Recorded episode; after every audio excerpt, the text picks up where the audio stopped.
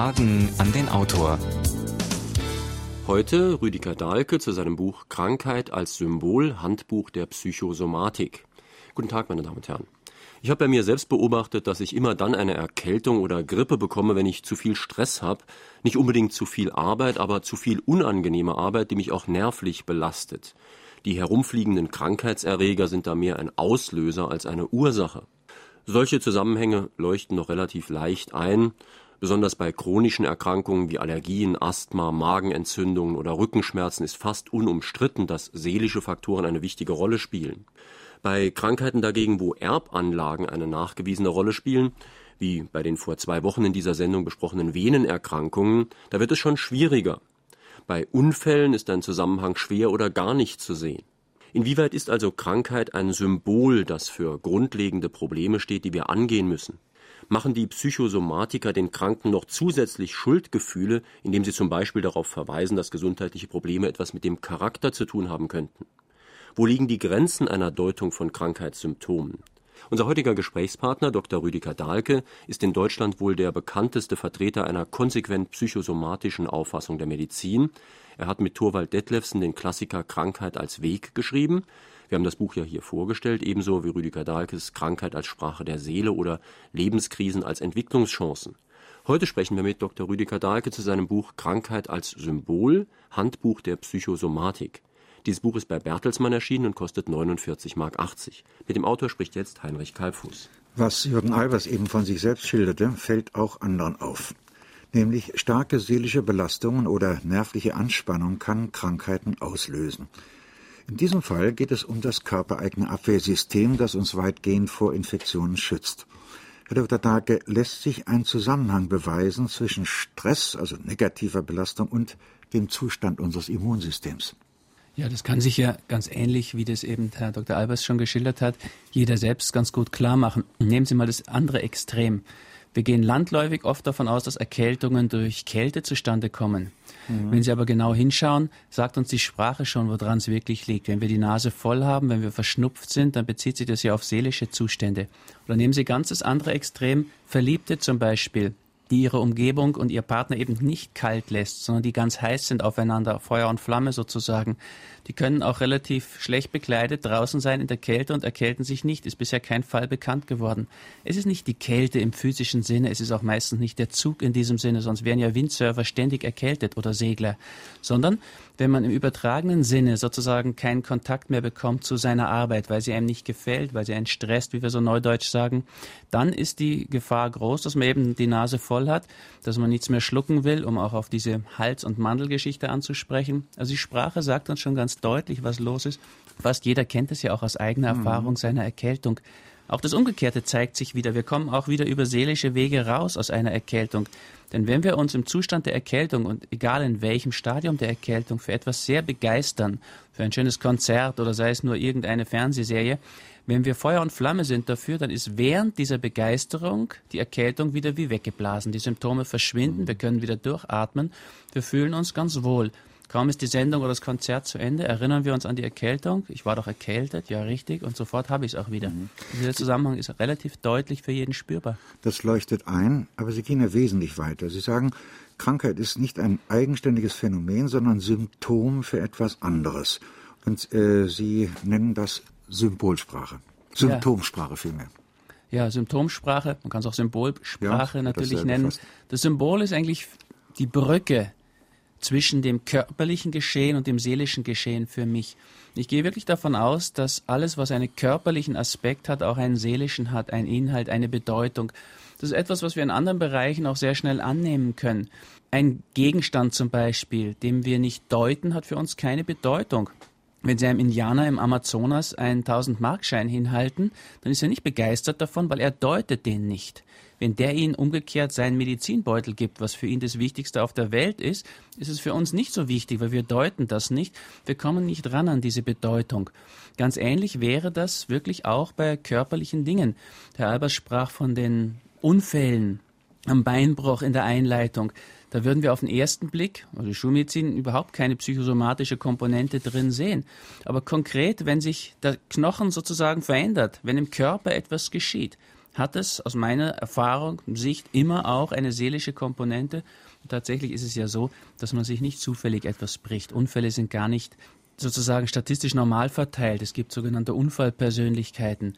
Vier Fünftel aller Unfälle werden von einem Fünftel der Menschen produziert und so weiter. Das sind ja Erfahrungen, die mhm. übrigens aus der Soziologie und der Psychologie bekannt sind. Nun haben wir es hier mit einem Nachschlagewerk zu tun.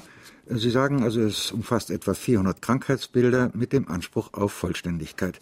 Wie soll nun ein Leser damit umgehen?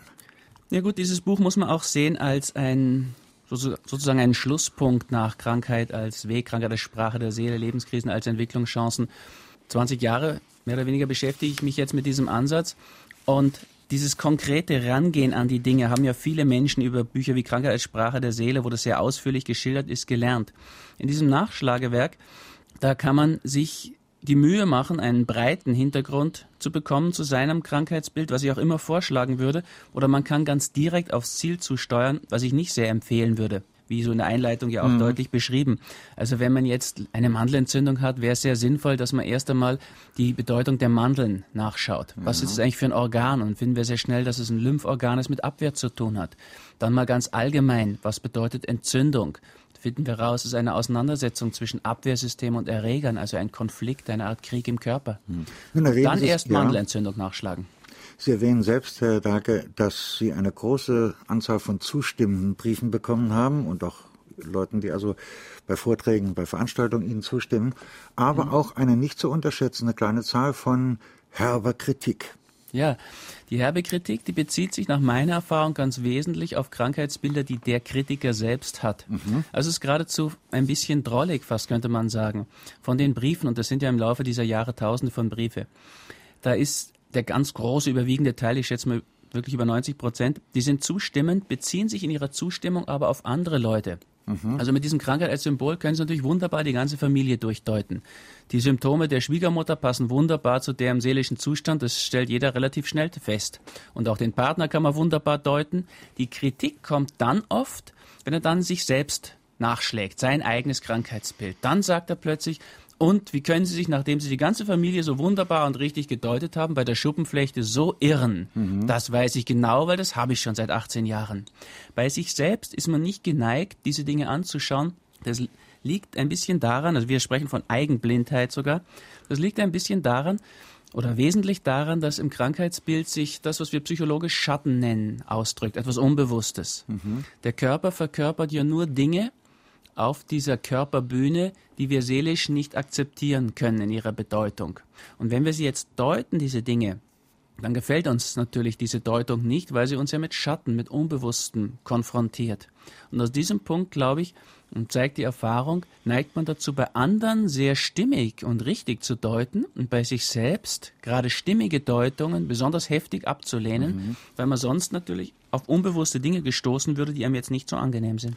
Meine Damen und Herren, wir sprechen heute Morgen mit Rüdiger Dahlke zu seinem neuen Buch Krankheit als Symbol im Untertitel Handbuch der Psychosomatik im Bertelsmann Verlag erschienen. Und wenn Sie Fragen an unseren Autor stellen wollen, dann rufen Sie uns bitte hier in Saarbrücken an. Saarbrücken hat die Vorwahl 0681. Die direkte Nummer unseres Studios ist 602 3456. Hier ist der erste Anruf. Autor fragen, ob die Krankheiten gerade bei älteren Menschen nicht deshalb auch forciert auftreten oder, man, oder dass die älteren Menschen glauben, dass sie krank sind, weil sie einen Werteverlust erleiden, indem sie keine Bezugspunkte mehr haben und eigentlich nur im Krankenzimmer Unterhaltung mit anderen Menschen finden. Ja, sicherlich wäre das auch ein Grund. Das hat ja Freud schon im Krankheitsgewinn angesprochen, dass Krankheit oft Zuwendung bringt. Mhm. Letztlich will Krankheit natürlich, also alle Schmerzsymptome schreien ja sozusagen nach Aufmerksamkeit. Der Krankheitsgewinn, nicht? Ja, das ist der Krankheitsgewinn. Wobei ich schon sagen würde, dass eben gerade auch bei älteren Menschen noch ganz andere Gründe eine Rolle spielen. Und die Schulmedizin, die ja mit allopathischen Mitteln vorgeht, vor allem und dazu neigt, Symptome zu unterdrücken, ist ja auch sehr erfolgreich und insbesondere im jugendlichen Alter. Akute Krankheitsbilder lassen sich eben relativ leicht mit allopathischen Mitteln, also schulmedizinischen Mitteln unterdrücken. Mhm. Allerdings, nach meiner Erfahrung, erntet man mit dieser Behandlungsmethode im Alter dann häufig chronische Krankheitsbilder, wo dann die allopathische Schulmedizin auch häufig relativ machtlos ist. Also es ist sicherlich ein anderer Grund, Ein anderer Grund ist sicherlich auch, dass wenn man jetzt alte Menschen mit Kindern vergleicht, dass Kinder noch sehr flexibel sind, auch im Umgang mit Krankheitsbildern. Und wo die Flexibilität nachlässt, ist die Gefahr sozusagen einer Chronifizierung, dass man einen Konflikt nicht mehr löst, größer. Also wenn Sie eine Kinderkrankheit nehmen, ist es ein akutes Geschehen, ja auch ein Konflikt, eine Auseinandersetzung zwischen Abwehrsystem und Erregern jetzt bei Masern oder Keuchhusten oder so. Und das ist meistens ja doch eine Geschichte, die im akuten Geschehen gelöst wird, auch in einer akuten Auseinandersetzung, einem Krieg, wenn man so will. Ein chronischer Konflikt, eine chronische Entzündung, was im Alter näher liegt, bei vielen rheumatischen Krankheitsbildern zum Beispiel, das ist mehr so eine Art Stellungskrieg, ein sich eingraben beider Seiten sozusagen, wie wir es so nach dem Ersten Weltkrieg hatten zwischen Deutschland und Frankreich. Mhm. Da geht nicht mehr viel weiter. Da fehlt die Energie und da fehlt die Kraft, diese ganze Geschichte bis zum Ende auszutragen. Das Ergebnis ist eher eine Art fauler Kompromiss auf der Körperebene und dem liegt natürlich nicht selten auch im Bewusstsein ein nicht wirklich akzeptierter und damit so eine Art fauler Kompromiss zugrunde. Wenn ein Krankheitsbild mehr oder weniger erfolgreich behandelt wird, sucht sich die Seele dann ein anderes Ventil, das heißt also verschiedene Symptome mit gleicher Ursache, bis mal irgendwann richtig nachgehakt wird. Und zweitens hätte ich dann gern gewusst, wenn die Krankheit als Alibi-Funktion gegen Anforderungen von außen benutzt wird, beraubt man sich also dieser Möglichkeit, wenn man sie als solche erkennt und hat eine riesen Durststrecke vor sich, bevor man dann mal tätig wird. Und da man durch Krankheiten, Schmerzen und so öfter ja sehr entkräftet ist, wie geht man damit am besten um? Ja, also zu beiden Fragen jetzt erstmal. Die, zur ersten Frage, wenn ein Krankheitsbild erfolgreich behandelt ist, dann würde ich ja sagen, in meinem Sinne wäre das immer, dass es zwar auch körperlich behandelt wird, aber auch in seiner seelischen Dimension gesehen wird. Und wenn es gelöst ist, wenn man dieser Anforderung, dieser Herausforderung sozusagen gerecht wird, dann wird es sich nicht auf etwas anderes übertragen. Allerdings, wenn man es nur unterdrückt, dann kommt es tatsächlich ganz häufig zur Symptomverschiebung. Man könnte es ganz burschikos sagen, dass es ja heute ein übliches Spiel ist, dass Symptome von Organ zu Organ verschoben werden und Patienten von Facharzt zu Facharzt, was ja nicht die Heilung fördert. Der Ausdruck Symptomverschiebung, das ist ja jetzt kein Ausdruck, den irgendwelche Außenseiter Ärzte geprägt haben, sondern den hat die Schulmedizin ja selbst gefunden, mhm. die Schulpsychologie vor allen Dingen auch. Also es ist eine alte Erfahrung, dass Dinge, die nicht wirklich behandelt sind, deren Wesen nicht erkannt ist, dass sie woanders wieder auftauchen. Also es ist tatsächlich leider so und deswegen wäre es naheliegend, wie Sie in Ihrer Frage aber auch schon angedeutet haben, der Sache mal auf den Grund zu gehen. Zu der zweiten Frage, wenn Krankheit sozusagen, wenn der Krankheitsgewinn durch diese Deutung wegfällt, dann ist natürlich tatsächlich für uns eine schwierige Situation gegeben. Wie Sie richtig andeuten, ist es in dieser Gesellschaft tatsächlich ja immer schwieriger geworden, sich Räume für sich selbst zu nehmen. Und Krankheit ist eins der letzten wirklich gut funktionierenden Alibis. Also wenn ich nicht mehr kann in meiner Firma, ist es immer eine Möglichkeit, an der Grippewelle teilzunehmen. Dann kann ich auf jeden Fall mal für eine Woche aussteigen und das wird auch nicht krumm ja. genommen. Mhm. Wenn ich jetzt anfange, die Dinge zu deuten, dann kann natürlich sein, dass, oder das wird sogar sicher so sein, dass das so einfach jetzt nicht mehr ist. Da würde es viel mehr Mut erfordern, sozusagen auszusteigen und sich diesen Raum zu nehmen. Möglich ist es natürlich noch genauso, dass man einfach auf einer ganz verbalen Ebene zu erklären versucht, dass man jetzt Raum für sich braucht, dass man in der Gefahr ist, krank zu werden an dieser Überforderung, dass einen die Situation schon ganz kalt lässt, wie jetzt Stichwort Erkältung, und dass man besser für sich jetzt mal eine Zeit, einen Raum braucht. Allerdings setzt es sehr viel mehr Bewusstheit und Mut voraus. Allerdings, und das muss man natürlich auch sehen, ist das eine Chance, mit dem Thema fertig zu werden. Da kommen wir schon in den Bereich der Vorbeugung. Mit dieser Art von Medizin, die ich propagieren, Krankheit als Symbol, ist ja Vorbeugung wirklich möglich. Mhm. Mit der Schulmedizin ist es nicht. Die machen einen ständigen Etikettenschwindel und reden immer von Vorbeugung und meinen nur Früherkennung. Das ist eine sehr gefährliche Sache. Allerdings echte Vorbeugung, die ist auch etwas sehr, sehr aufwendig und tatsächlich verschwindet dann Krankheit als Alibi für uns. Herr Dahlke, der äh, Herr Albers hat es in der Einleitung schon erwähnt. Bei einigen Krankheitsbildern ist es unmittelbar einsichtig, dass es Zusammenhänge gibt zwischen unserem psychischen Befinden und der körperlichen Erkrankung, die Sie als Symptom oder Symbol bezeichnen bei anderen wiederum nicht. Und er hat auch angespielt auf unsere Sendung, die gar nicht so lange zurückliegt, über Venenerkrankungen. Jemand hat also Krampfadern, leidet auch darunter, hat entsprechende Stauungserscheinungen, hat seine Beschwerden beim Gehen. Sie handeln natürlich auch von der Venenentzündung und in verschiedenen Formen der Venenerkrankung. Was ist denn da nach Ihrer Sicht der Medizin das Symbolische? Ja, erstmal müsste man grundsätzlich dazu sagen, weil hier ja die Erblichkeit mit ins Spiel kommt, die ja. Konstitution sozusagen. Jemand hat nun mal eine Bindegewebsschwäche mit ins Leben gebracht und die ist wiederum die Basis, auf der sich dann Krampfadern relativ leicht bilden. Dass ich auch davon ausgehen würde, dass natürlich auch erbliche Anlagen Aufgaben darstellen. Nicht im Sinne von, ich habe es jetzt verschuldet, aber ich meine dieses Thema mit überhaupt nicht im Zusammenhang mit Verschuldung. Kein Krankheitsbild ist in diesem Sinne verschuldet, dass ich schuld dran bin. Ich würde eher sagen, ich habe die Verantwortung im Sinne der Fähigkeit zu antworten auf diese Herausforderung.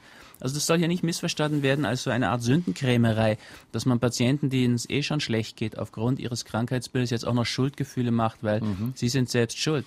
Wir bekommen mit unserer Konstitution, mit unserem Erbgut bestimmte Aufgaben, aus meiner Sicht jedenfalls mit vom Schicksal, und denen müssen wir uns stellen. Und das kann auch eine Konstitution sein, wo man dann dazu neigt, Krampfadern zu bekommen. Man muss ja nicht. Es mhm. gibt auch Menschen mit Bindegewebsschwäche, und ich kenne da eine ganze Reihe, die jetzt nicht Krampfadern bekommen, unter Umständen auch, weil sie sich natürlich entsprechend verhalten. Wenn wir mal deuten, was da los ist. In den Krampfadern, da versackt ja sozusagen das Blut. Eigentlich sind die Venen, das kommt ja von Veniere, kommen dazu da, dass das Blut zurückkommt zum Herzen. Man gibt also das Blut, Symbol der Lebenskraft, aus dem Herzen aus in den Körper und dann fließt es nicht zurück zu einem. Und wenn Sie Menschen in ihrer Psyche, Psychenstruktur beobachten, die jetzt an Bindegewebsschwäche mit starken Krampfadern neigen, haben sie häufig auch da in der Psyche so ein Abbild dazu. Dass es Menschen sind, die zwar schon viel geben von sich, aber die nicht das zurückbekommen, was sie, zurückbek was sie erwarten mhm. können, denen sozusagen ihre Lebensenergie versackt. Herr Dage, versuche es noch gerade an diesem Beispiel klarzumachen. Also ich lese hier Venenentzündung, Körperebene haben Sie gerade geschildert, Bindegewebe, äh, Blutgefäße sind betroffen, Symptomebene und jetzt kommt die Bearbeitung. Und da schreiben Sie, um die Rückwege der Lebensenergie kämpfen, zurückhaben wollen, was man losgeschickt hat, die erzwungene Ruhe annehmen, um sich mit dem Schmerz auseinanderzusetzen, den einem die Energiestaus im eigenen System bereiten.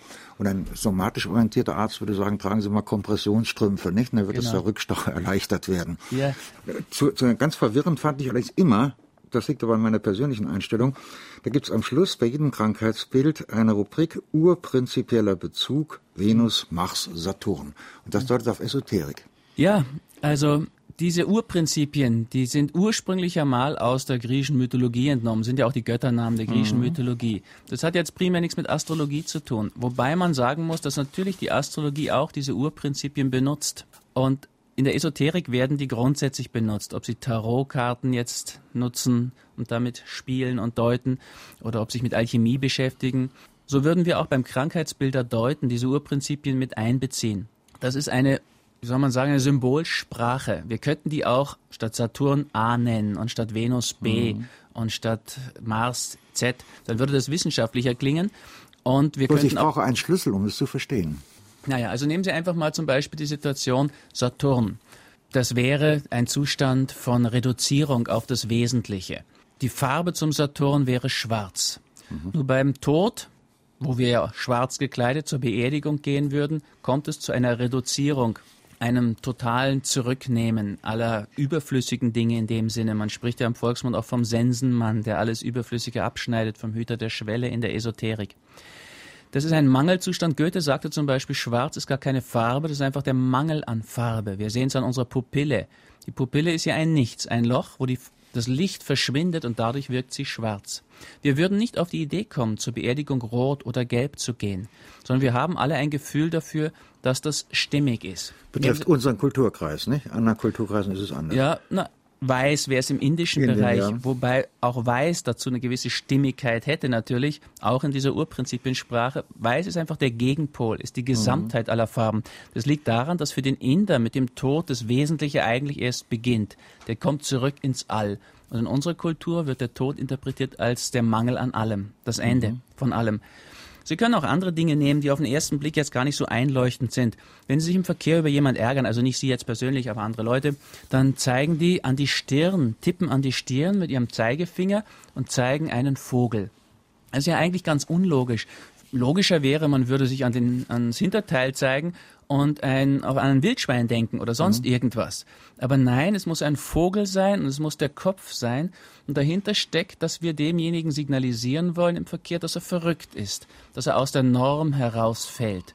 Und das wäre etwas, was wir uranisch nennen würden, dieses die Norm verletzen, aus der Reihe tanzen. Das zeigen wir eben an dieser Stelle. So haben wir in diesen Brauchtum, möchte ich mal sagen, in diesen Angewohnheiten. Relativ viele Dinge, die wir eigentlich logisch nicht mehr verstehen, die über die Urprinzipien aber sehr, sehr schnell wieder deutlich werden können. Ich muss gleich dazu sagen, man braucht, um Krankheitsbilder deuten zu können, die Urprinzipien nicht unbedingt. Mhm. Ich mache ja viele ärztliche Fortbildungen. Ärzte mögen sowas im Allgemeinen nicht so gern, weil es erinnert sie eben zu sehr an Esoterik und Astrologie. Sie können auch die Krankheitsbilder immer wieder neu deuten. So lernen wir ja Medizinstudenten die innere Medizin, dass wir praktisch jedes Krankheitsbild neu auswendig lernen. Das ist nur ein extrem mühsamer Prozess. Wenn man jetzt diese Ursprache der Archetypen, ne, C.G. Jung hat es ja, ja, ähnlich benutzt, wenn man diese Ursprache der Archetypen versteht, tut man sich sehr, sehr viel leichter. Die beiden nächsten Anrufe. Sind Sie der Meinung, dass hinter jedem Migräneanfall ein seelisches Problem ist? Herr Dahlke, ist es möglich, dass stark introvertierte Menschen, die ihre Gefühle stets unterdrücken und nicht äußern können, eher an Krebs erkranken können als Extrovertierte?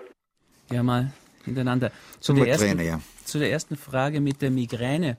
Ob Sie jetzt hinter jedem Migräneanfall konkret eine seelische Auslösung finden, das kann ich so jetzt nicht sagen für jeden Einzelfall. Im Allgemeinen, allermeisten Fällen finden wir auch das. Hinter der Persönlichkeit, die zu Migräne neigt, da finden wir allerdings ein seelisches Muster. Und das auch ausnahmslos. Also in diesen 20 Jahren, wo ich mich mit diesem Thema beschäftige, habe ich das nicht anders gefunden. Sie können, wie schon gesagt, praktisch jedwedes körperliche Geschehen auch von einer seelischen Ebene sehen. Ich will damit grundsätzlich ja nicht sagen, und das wird bei der nächsten Frage, wo es um Krebs geht, noch viel deutlicher, dass die körperliche Ebene keine Rolle spielt. Im Gegenteil. Ich meine ja Psychosomatik wirklich als Psychosomatik. Da ist Seele und Körper verbunden über das Symbol des Krankheitsbildes. Das Eigenartige in der schulmedizinischen Psychosomatik, die es ja auch gibt, ist ja das, die haben nur einen kleinen Bereich der Medizin, der eben von ihnen zu verwalten ist. Und wenn aber etwas in die Psychosomatik reinkommt, dann wird sie sozusagen den Analytikern, den Psychoanalytikern übergeben, diese Problematik, und ist damit rein seelisch, weil die Psychoanalytiker sich ja gar nicht mehr mit körperlichen Dingen mhm. auseinandersetzen. Ich meine mit Psychosomatik wirklich Körper und Seele und halte tatsächlich die Psychosomatik, die sich nur auf einen kleinen Bereich der Medizin beschränkt, für eine Art Missgeburt. Mhm. Denn daraus folgt ja, dass andere Krankheitsbilder nicht psychosomatisch sind. Und das halte ich für einen groben Denkfehler. Im Endeffekt hängt an jedem Zahn ein Mensch mit seiner Seele. Und das weiß auch jeder Zahnarzt. An jedem Gelenk hängt ein Mensch mit seiner Seele. Das mhm. weiß jeder Orthopäde. Das bedeutet ja nicht, dass man nur seelisch die Dinge deuten soll, sondern man muss sie auch körperlich behandeln. Wenn ein Knochen gebrochen ist, dann muss der verschraubt oder genagelt werden von einem guten Orthopäden, Chirurgen. Und es wäre aber sinnvoll, dann hinterher zu deuten, warum ist gerade mir gerade das, gerade jetzt, gerade in dieser Situation mhm. meines Lebens passiert, dann nämlich mache ich den nächsten Unfall, den nächsten Bruch unwahrscheinlicher. Ich ja. verstehe das Prinzip und beuge sozusagen vor. Zur zweiten Frage. Da gibt es eine Disziplin, die nennt sich Psychoonkologie. Das heißt, man untersucht auch schulmedizinisch Zusammenhänge zwischen psychischer Befindlichkeit, zwischen Persönlichkeitsstruktur und der Wahrscheinlichkeit einer Krebserkrankung. Introvertierte Menschen, wurde gefragt, neigen die eher zur Krebserkrankung. Das würde ich jetzt so pauschal gar nicht sagen. Das Thema beim Krebs, so wie es von uns gefunden wurde, wie es aber auch Wolf Bündig ähnlich ausdrückt, Le Champ in den USA oder Carl Simonton, Gene Achterberg, ist letztlich das, dass dahinter eine Art, Wolf Bündig nennt es Normopathie steckt, also ein so angepasst sein, ein so normal sein, dass es schon wieder krank ist.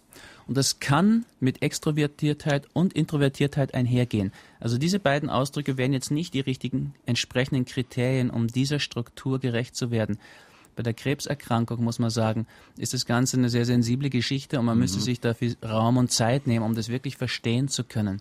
Man kann es auch wieder anhand dessen, was der Krebs körperlich lebt.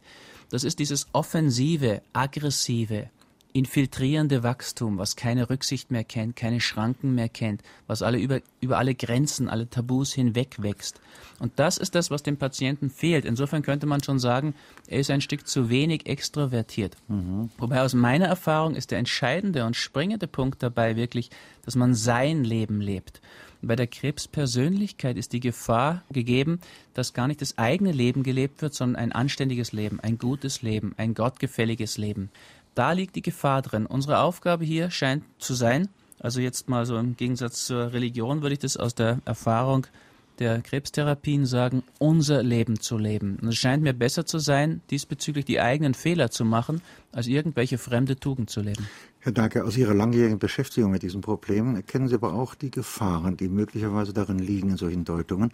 Es könnte ein Patient, ein Krebspatient, der das erfährt, Schuldgefühle entwickeln. Ich habe irgendwas mhm. falsch gemacht. Ich lebe verkehrt.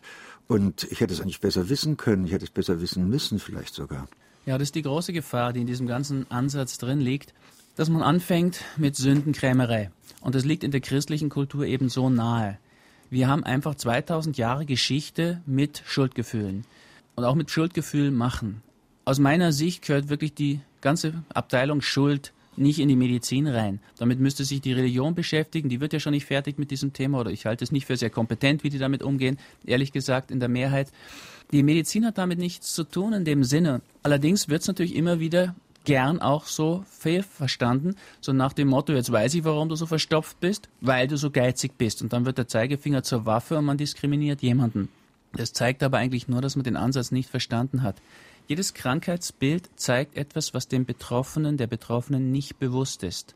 Was also unbewusst ist, was Schatten ist. Und er kann sozusagen an diese Thematik erstmal gar nicht ran. Er kann das Krankheitsbild dann nutzen, um diese Aufgabe zu erkennen. Aber was heißt da Schuld? Ich meine, entweder muss man sagen, wir sind alle schuld oder wir lassen dieses Thema raus. Denn jeder hat ja irgendwelche Symptome.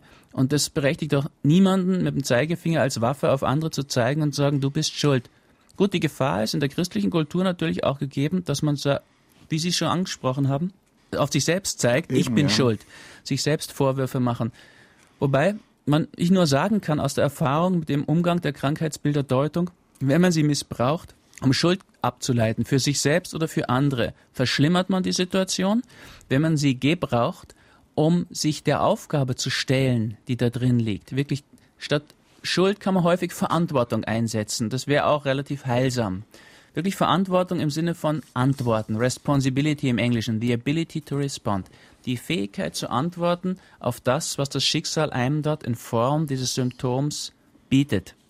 Dann entstehen Heilungschancen daraus und es ist ein sehr, sehr hilfreicher Weg wirklich Krankheit als einen Weg, die Krankheitssymptome als eine Sprache der Seele zu verstehen. Sobald die Sündenkrämerei ins Spiel kommt, dreht sich die ganze Geschichte um und der Patient, der sich ja sowieso schon schlecht fühlt, krankheitsbedingt, fühlt sich natürlich noch beladener, wenn auch noch jetzt die Umgebung oder gar er selbst sagt, oh Gott, ich habe meine Allergie, weil ich so und falsch gelebt und so weiter.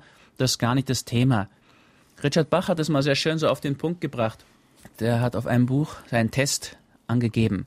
Der heißt, hast du noch eine Aufgabe auf Erden? Und die Antwort lautet, wenn du noch lebst, ja. Mhm. Sehr einfach. Wir sind hier, weil wir offensichtlich nicht vollkommen sind, weil wir auch ein Stück Unheil sind. Deswegen haben wir in der christlichen Kultur einen Heiland als Hilfe zum Heil. Also wo immer wir hinschauen, auch die Schulmedizin würde sagen, dass wir nicht ganz heil sind. Die findet ja gar nicht einen gesunden Menschen mit ihren mhm. raffinierten Untersuchungsmethoden, die Naturheilkunde erst recht nicht. Wir sind nicht vollkommen. Und Krankheitsbilder sind Chancen, wie übrigens auch alle Probleme und Krisen, um ein Stück heiler zu werden, aus jedem, aus jedem Fehler etwas Fehlendes zu lernen. Herr Dage, wir haben eine Menge von Anrufen und wir hören es gleich die beiden nächsten. Wenn Krankheit von der seelischen Verfassung abhängt, wie können dann Neugeborene erkranken, die ja noch kein Bewusstsein von sich haben? Ich habe mal eine Frage zu einem relativ neuen Krankheitsbild, was auch noch sehr unklar und rätselhaft ist, was zuerst in USA aufgetreten ist und dort ist es bekannt als äh, Chronic Fatigue Syndrom, wird ins Deutsche übersetzt mit chronischem Müdigkeitssyndrom und greift jetzt auch hier bei uns immer mehr um sich. Und ich hätte gern äh, die Frage gestellt an den Herrn Dahlke, ob er sich damit auch schon befasst hat, beziehungsweise ob das in dem Buch berücksichtigt wird. Und es ist ja so, dass es da ähm, eine Vielzahl von Symptomen gibt Und von daher kann ich mir vorstellen, dass es schwer ist, das jetzt eindeutig zuzuordnen. Also was kann er aus Sicht der Psychosomatik dazu sagen? Also Symptome sind ähm, natürlich anhaltende Müdigkeit und Erschöpfung, dann sowas wie chronisches leichtes Fieber und das über Jahre hinweg, äh, Gliederschmerzen, Kopfschmerzen, geschwollene Lymphknoten und noch vieles andere mehr. Ja, fangen wir gleich mit der zweiten Frage ja, an. Dieses chronische Müdigkeitssyndrom, Burnout, Ausgebranntheitssyndrom, neudeutsch beschrieben, wird tatsächlich bei uns auch häufiger. Und von den Symptomen, den einzelnen Symptomen kann man natürlich im Einzelfall ausgehen. Also wenn jemand dieses leichte, fast chronische Fieber hat, dann hat er ja einen chronischen Konflikt. Ne? Fieber ist so die Generalmobilmachung des Körpers gegen irgendwelche Angreifer, die mhm. jetzt gar nicht fassbar sind. Wobei, ich würde warnen, irgendwelche Symptome zu deuten, die man selbst gar nicht hat. Man kann wirklich nur die eigenen, die man selbst hat, deuten. Und wenn Sie, Sie können das in Krankheit als Symbol natürlich nachschlagen und finden es auch entsprechend. Wobei wir müssen uns erst der Grundsituation widmen. Nach unserer Erfahrung sind da häufig Situationen dahinter oder fast immer Situationen dahinter, wo Menschen ihre Kraft verbrauchen gegen sich selbst, im Widerstand letztlich mit sich selbst. Also wenn ein Mensch morgens um 10 schon so müde ist wie ein anderer abends um 10, dann würde ich davon ausgehen, dass der in dieser kurzen Zeit von 7 bis 10 seine Energie schon so verausgabt hat, wie ein anderer in 14 Stunden sie verausgabt hat. Mhm. Wenn man jetzt dort hinterschaut, was sind für seelische Themen, Strukturen dahinter, findet man ganz häufig, dass es Konflikte sind und insbesondere Lebenskrisen, mit denen diese Menschen nicht fertig geworden sind. Dass dort einfach das Geburtstrauma nicht bewältigt ist, dass die Pubertät nicht durchlebt ist und dass jetzt ganz viel Energie benutzt wird, um dieses fehlende, diesen fehlenden Übergang zu kompensieren. Also nehmen wir die Pubertät als Beispiel. Jemand ist zwar physisch durch die Pubertät durchgekommen, aber er ist überhaupt nicht erwachsen geworden dabei. Und das ist immer häufiger auch bei uns der Fall. In Amerika ein, haben wir es noch deutlicher mit der Kindergesellschaft. Ja? Wäre das nicht eine Aufgabe der Psychotherapie und war es nicht immer eine Aufgabe der Psychotherapie, da nachzuhelfen, zu einer Nachreifung zu führen, wie es auch mal Sigmund Freud ausgedrückt hat? Wäre es sicherlich. Ganz früher war es eine Aufgabe der Religion, Seelsorge. Richtig, ja. Ja, Seelsorge ja, hat natürlich auch im Rahmen der Religion diese Übergänge betreut. Also denken Sie nur an Firmung, Konfirmation sind ja Reste von Pubertätsritualen. Nur funktioniert das ja heute nicht mehr. Ich habe bei diesem Buch Lebenskrisen als Entwicklungschancen mich sehr mit diesem Thema auseinandergesetzt. Da hatte ich mal so eine Situation, wo ein kleiner Bub vor mir saß, da wusste ich, der hat jetzt bald Firmung, war bei uns da aus, aus der Gegend in Niederbayern. Ich frage ihn, was bedeutet das für dich, jetzt gefirmt zu werden? Da sagt er in seinem breiten Dialekt, das ist ein verschissener Tag, da muss durch. Mhm. Zu Hochdeutsch. Also das ist ein verlorener Tag, den muss man überstehen. Der wird mit dieser Haltung natürlich jetzt nicht mehr erwachsen. Gut, jetzt sagen Sie, die Psychotherapie müsste dort einspringen. Da muss man aber natürlich mal hinschauen, was gibt's denn bei uns an Psychotherapie? Also die Verhaltenstherapie kommt man sicher nicht in Frage, so wie sie an unseren Universitäten gelehrt wird. Die Psychoanalyse im freudschen Sinne ist relativ wenig geeignet, um mit solchen wirklich archetypischen Situationen fertig zu werden. Es wäre dann am ehesten die Jungsche Psychoanalyse oder ebenso Psychotherapierichtung wie die Reinkarnationstherapie. Wir nehmen uns das als Thema ja schon vor, aber es ist natürlich offensichtlich etwas, was der Mehrheit der Bevölkerung nicht zur Verfügung steht mhm. oder beziehungsweise die hat gar keinen Zugang dazu. Es stünde ja zur Verfügung. Also diese Dinge nehmen zu. Das ist schon richtig. Und müssen wir jetzt aufpassen, es muss nicht die Pubertät sein. Es kann natürlich auch die Adoleszenz sein, die da scheitert. Das Jugendalter. Ja, oder einfach das Thema Berufung, Ruf, Berufung, Beruf. Oder diese Thematik der Partnerschaft.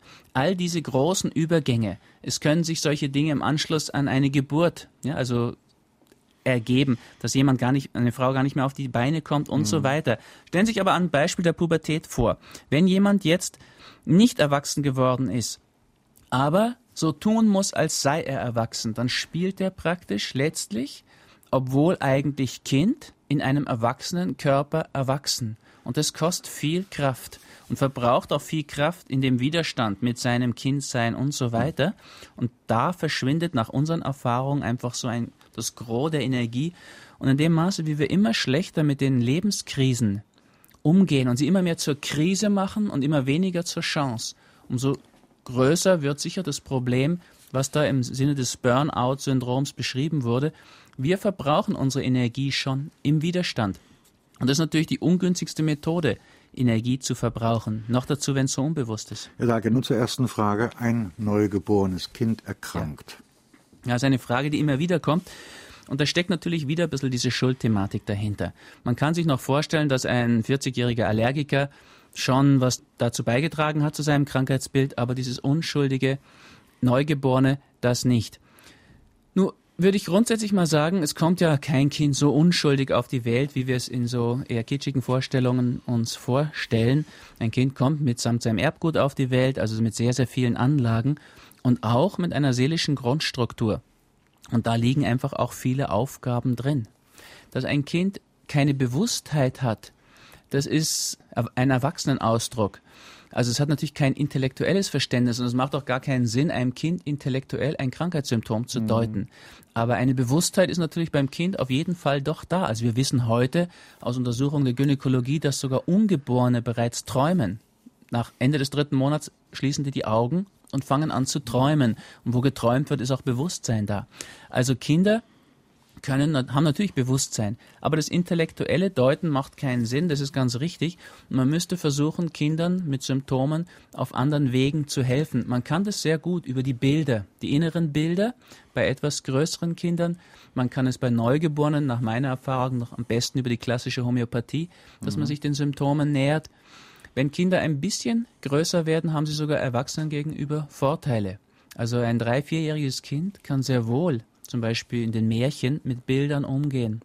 Und sie können über diese innere Bilderebene, über die Reisen nach innen, ganz gut wirklich Therapie in Anführungszeichen mit Kindern machen. Nicht in dem Sinne, wie man mit Erwachsenen therapieren würde, aber sie kommen leichter rein in die Bilderwelten und sie können auch sehr, sehr schnell finden, was bei dem Kind sozusagen fehlt, wo Defizite da sind. Sie können das über die Symbole leichter tun als bei Erwachsenen. Also vielleicht konkret zu machen. Wenn Sie einen Erwachsenen erzählen lassen, wie es in seiner Familiensituation, wie es seelisch in ihm ausschaut, dann wird er mit sehr viel gescheiten Worten um den Brei herumreden.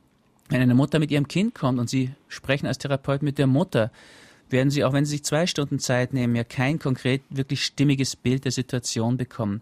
Wenn Sie einem kleinen Kind, einem Vierjährigen, Buntstift in die Hand geben und sagen, wenn du ein Tier wärst, mal mal dieses Tier auf dieses Papier, und danach, wenn, das, wenn sie das Tier gemalt hat, dann sagen sie, wenn deine Mama ein Tier wäre, mal die Mama und dann den Papa. Mhm. Dann brauchen sie als Therapeut nichts machen, als die Mutter ein bisschen ablenken mit irgendwelchen intellektuellen Reden, damit die nicht eingreift beim Malen. Und wenn das gelingt, haben sie nach zehn Minuten, einer Viertelstunde ein wunderbares Bild dieser Familie in diesen symbolischen Tiergestalten. Und dann können Sie sehr gut und viel besser, als wenn Sie das durch eine intellektuelle Anamnese, dieses ärztliche Gespräch hätten durch die Mutter erfahren wollen, sehen, in welcher Situation dieses Kind ist. Und auf dieser Bilderebene kann man dann wirklich über Reisen nach innen auch ganz schön Therapie ansetzen. Kann eine Allergie bzw. Asthmaerkrankung durch starke seelische Belastung entstehen? Ja, die wird sogar sehr häufig damit einhergehen. Also das Asthma wäre ja eine allergische Erkrankung, wo auch die Schulmedizin von Psychosomatik ausgeht. Mhm. Ich habe meine Doktorarbeit mit, also mit Asthma-Kindern gemacht und diese Psychosomatik da untersucht. Sie finden praktisch kein Asthma-Kind, wo sie nicht psychosomatische Belastungen finden. Also selbst, das ist so deutlich, dass es auch die Schulmedizin nicht übersehen kann. Ich würde aber grundsätzlich wiederum davon ausgehen, dass bei allen Allergien psychosomatisches Geschehen vorliegt, eben psychisches und somatisches. Und das ist auch relativ leicht zu deuten. Ja, wenn wir die Infektion anschauen, die klang schon mal an bei dem Konfliktthema Auseinandersetzung Abwehrsystem Erreger dann haben wir bei der Allergie eine etwas ähnliche Situation. Auseinandersetzung, Abwehrsystem und jetzt nicht Erreger, sondern Allergene, also Blütenpollen, Gräsersamen, Hausstaub, mhm. Penicillin. Das heißt, da bekämpft der Körper eine Geschichte, ein Symbol letztlich. Und diese Symbole sind in ihrer Körperlichkeit häufig harmlos. Also die Blütenpollen sind sogar so gesund, dass andere sie im Reformhaus kaufen, um sie zu essen. Der Allergiker aber bekämpft in diesem Symbol etwas, was für ihn bedrohlich ist. Da müsste man jetzt wieder den Symbolcharakter des Allergens anschauen. Bei den Blütenpollen mhm. liegt es ziemlich auf der Hand, das ist der männliche Samen der Pflanzen. Ja? Also dieser männliche Samen, dieses Symbol für Fruchtbarkeit, wird jetzt von einem Pollenallergiker massiv bekämpft. Und ja, Herr Dage, ich wollte noch einwenden. Äh, in, weit, in weiten Gebieten auch Ihres neuen Buches kann ich Ihnen folgen und äh, ich glaube, das ist auch etwas, was in der sogenannten Schulmedizin weit verbreitet ist. Man weiß natürlich, Magen-Darm-Erkrankungen sind häufig psychisch mitbestimmt, Herz-Kreislauf-Erkrankungen, die Allergien, das Asthma und dergleichen. Nun stelle ich mir Folgendes vor, nach der Lektüre Ihres Buches. Ich fahre in einer Autokolonne auf der Autobahn und äh, das ist nicht so ganz gutes Wetter. Ich fahre mit gebührendem Abstand. Und plötzlich, aus Gründen, die ich gar nicht durchschaue, fährt mir einer hinten auf und ich werde gegen, die, gegen das Steuerrad äh, geschleudert und gegen die Windschutzscheibe und breche mir einen Arm.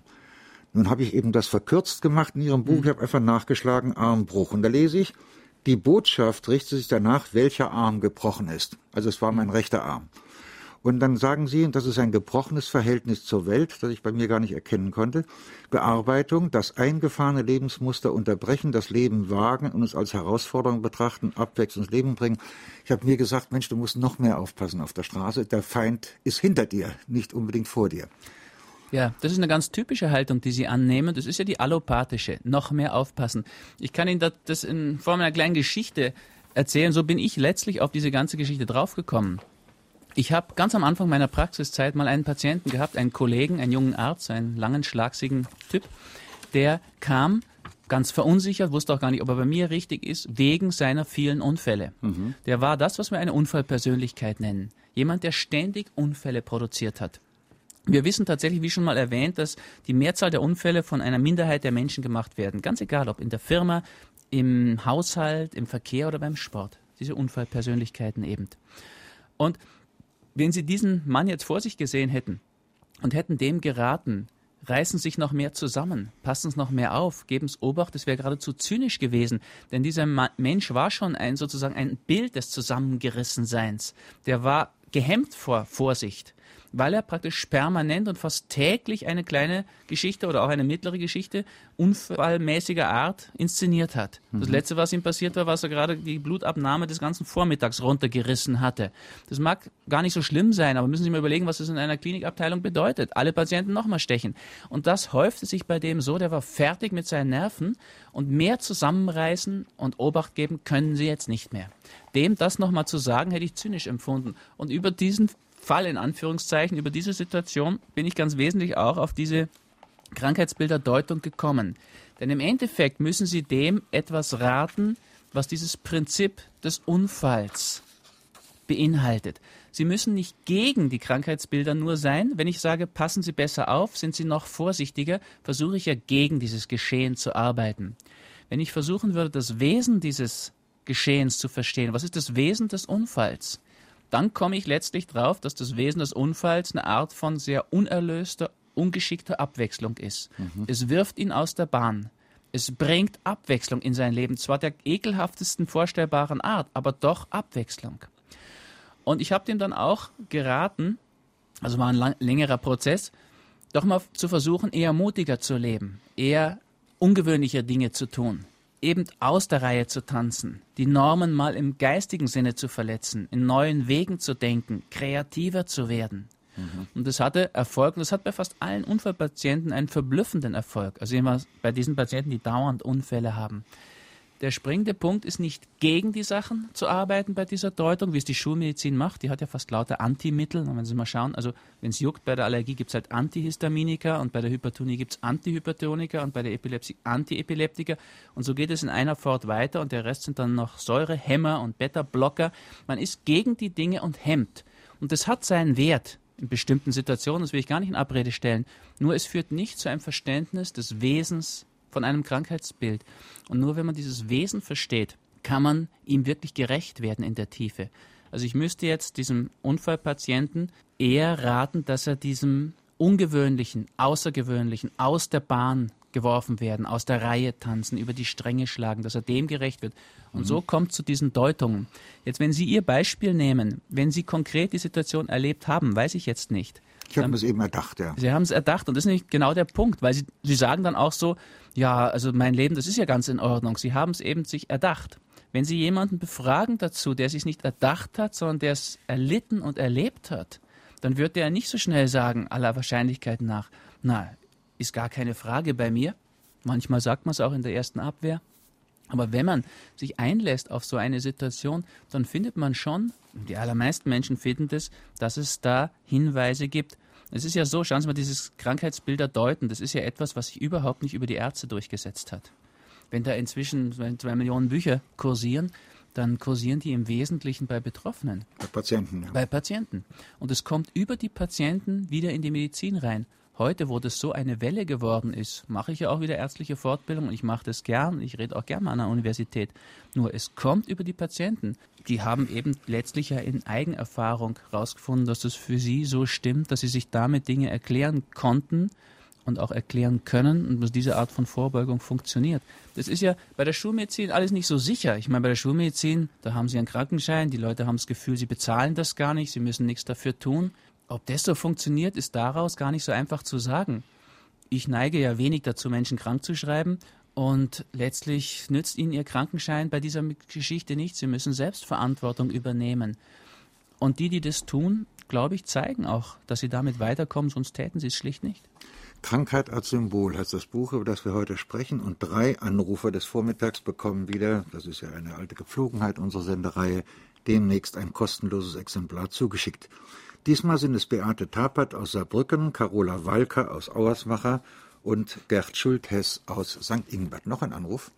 Welche Ratschläge würde der Autor Klienten geben, die im Grunde alles über ihr Verhalten wissen, aber doch nicht in der Lage sind, etwas an ihrem sich selbst schädigenden Verhalten zu ändern? Typische Beispiele hierzu wären das Rauchen, Übergewichtigkeit und Esssucht und viele andere Verhaltensweisen, die man nennen könnte. Ja, das ist eine ganz wichtige und ganz zentrale Frage, weil so geht es ja sehr, sehr vielen Menschen dass man aus diesem eigenen Teufelskreis, der sich um das Krankheitsbild herum gebildet hat, jetzt gar nicht mehr rauskommt. Also zu diesem Thema Rauchen und Gewichtsproblem, die Sie gerade ansprechen, da gibt es sogar ganz ausführliche Taschenbücher dazu, Psychologie des blauen Dunstes und Gewichtsprobleme. Sie selbst haben auch ein Buch geschrieben über das Rauchen, ne? Ja, ja, genau, das meine ich. Psychologie ja. des blauen Dunstes und Gewichtsprobleme ja. sind zwei Taschenbücher, wo Sie sehr ausführlich zu diesem Thema und allen möglichen Varianten dieses Themas Informationen bekommen. Und trotzdem bleibt die Problematik bestehen, die der Herr eben angesprochen hat dass viele dann intellektuell schon sehen können, ja, ja, so ist es, und doch den Weg nicht finden, wie kommen sie jetzt daran, wie kann sich etwas ändern. Und der springende Punkt daran ist, dass es auch was Typisches ist. Über das intellektuelle Verständnis ändern sich die Dinge noch nicht. Das ist der erste Schritt und ein wesentlicher Schritt. Mhm. Aber stellen Sie sich vor, das wäre zu schön. Sie nehmen ein Buch wie Krankheit als Symbol, lesen und verstehen alle Ihre Krankheitsbilder und werden danach einfach gesund.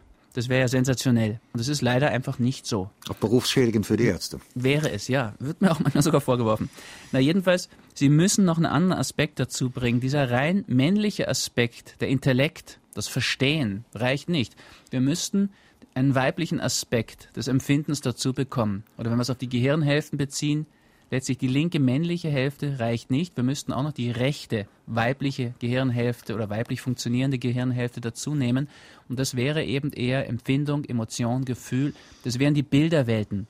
Nicht das argumentative, kausal-logische Verständnis von Dingen, sondern das Umgehen eben mit Symbolen, mit Bildern, mit Archetypen, Märchen, Mythen, eben die zuvor schon mal bei den Kindern angesprochenen Reisen nach innen. Dass man sich wirklich auf den Weg begibt, und sich mal Zeit nimmt für das eigene Symptom. Also nehmen wir mal jetzt ein Übergewicht. Mhm. Dass sie nicht nur intellektuell Taschenbuch durchlesen und sagen, ja, das und das und das stimmt ja bei mir an dem Punkt und das wieder nicht, aber das schon. Und dann sich so ein intellektuelles Bild machen, sondern dass sie sich mal zum Beispiel eine Meditationskassette vornehmen, Meditationsmusik nehmen und sich mal hinlegen, mal einen Mondzyklus lang jeden Monat, jeden Tag im Monat sich eine halbe Stunde Zeit nehmen, von, weiß nicht, 18 Uhr bis 18.30 Uhr und einfach mal ihre Bilder, ihre inneren Bilder zu diesem Thema Übergewicht, Panzer, Schutz und Trotzburg, mhm. Belohnungsersatz oder was immer, was Sie gelesen haben dann auch im Buch, kommen lassen. Das wird nach drei Tagen vielleicht noch keine sensationellen Ergebnisse bringen und vielleicht auch nach einer Woche noch nicht. Aber wenn Sie es wirklich einen Monat lang machen, werden Sie staunen, zu wie viel psychotherapeutischen Schritten Sie ganz in eigener Regie fähig sind Allerdings müssten sie sich dann wirklich so wichtig nehmen, dass sie ihre inneren Bilder wirklich kommen lassen, dass sie diese Dinge auch mal aufschreiben. Gibt auch dazu übrigens so eine Anleitung, ein Buch Reisen nach innen. Da gäbe es sogar so Kassetten auch dazu. Unter Umständen brauchen sie auch gar nicht entsprechende Musik. Haben sie unter Umständen. Wichtig wäre, dass man dem weiblichen Pol Zeit geben muss.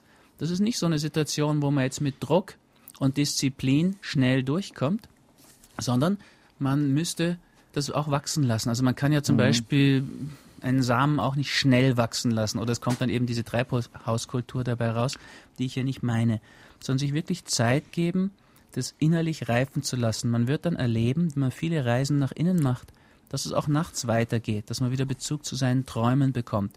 Und dass auf dieser Ebene und Träume sind ja letztlich eine Art Eigenpsychotherapie, die jede Nacht abläuft, dass man über diese Wege dann doch Zugänge schafft.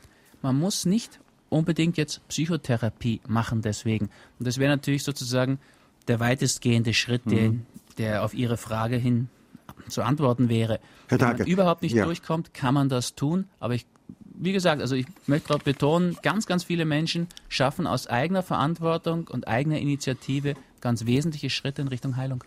Äh, ich habe Ihr Buch ja gelesen und ich kann mir vorstellen, dass manche niedergelassenen Ärzte, auch Klinikärzte, das mit einem gewissen Kopfschütteln, jedenfalls passagenweise mit Kopfschütteln zur Kenntnis nehmen.